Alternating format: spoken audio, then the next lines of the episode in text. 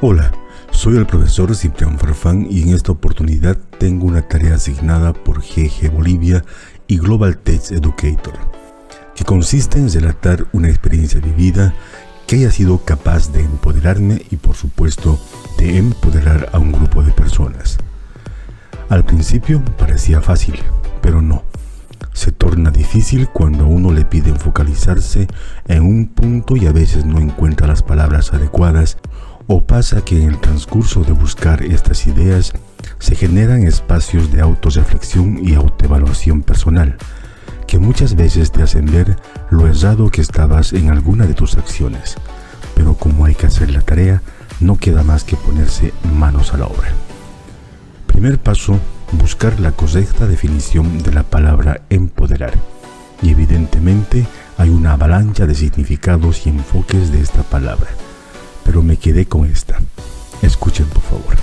Empoderar, dice, es el proceso por el cual las personas fortalecen sus capacidades, confianza, visión y protagonismo como grupo social para impulsar cambios positivos de las situaciones que viven.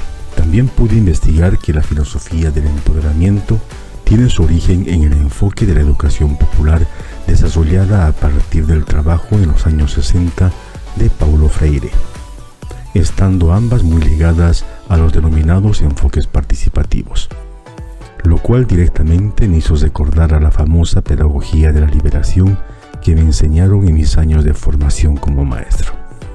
Por todo esto, puedo decir que de cierta manera, como maestro siempre estaba en el proceso de empoderar ya que la educación siempre ha tenido como meta formar ciudadanos críticos y que tengan la capacidad de juzgar y pensar por sí mismos.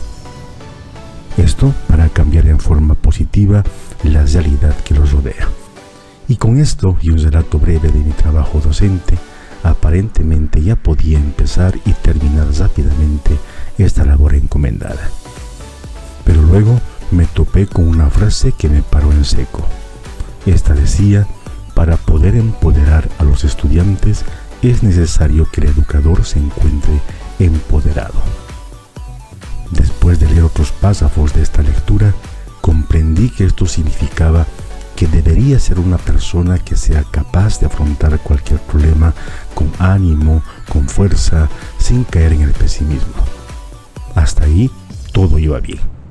También decía que debemos ser capaces de dotar de todas las herramientas posibles para que estas personas se sientan motivadas e inspiradas para obtener el conocimiento. Y como dije al principio, cuando se trata de contar algo de tu vida, no es tan fácil como juzgar, criticar o alabar a los demás.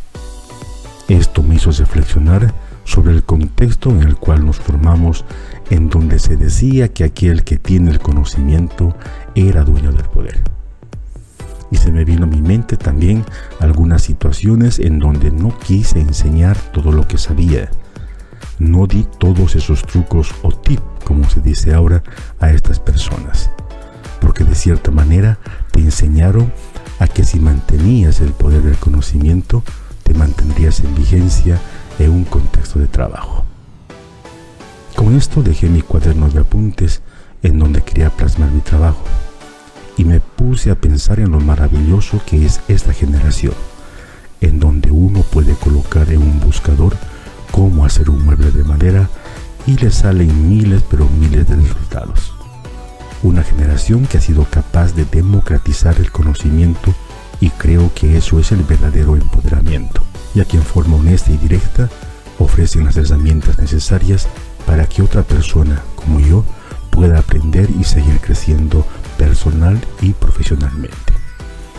Por todo esto solo me queda entregar un trabajo inconcluso y mencionar que desde hace seis meses creé un canal de YouTube llamado Migrante Digital, que brinda tutoriales a maestros y maestras de 40 años para arriba en el uso de tecnologías y plataformas Primero empezó como una forma de ayudar a mis colegas.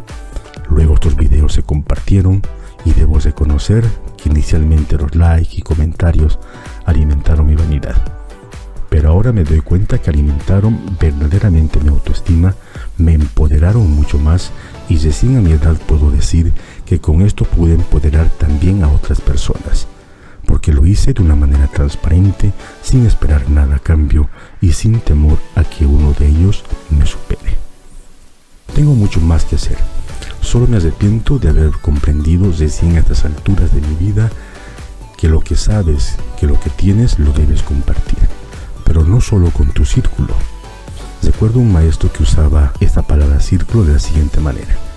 Nos decía que el hombre, varón o mujer, en su vida crea círculos de diferentes tamaños. Unos lo hacen alrededor de su familia, otros lo hacen alrededor de sus familias y su comunidad. Y hay otros que agrandan esos círculos en la infinidad. Y esos son los verdaderos hombres que aportan y dejan huella en la humanidad. Seguiré trabajando en eso. Decidí agrandar mi círculo de acción y ojalá no pongan el sello de incompleto a esta tarea asignada por GG Bolivia.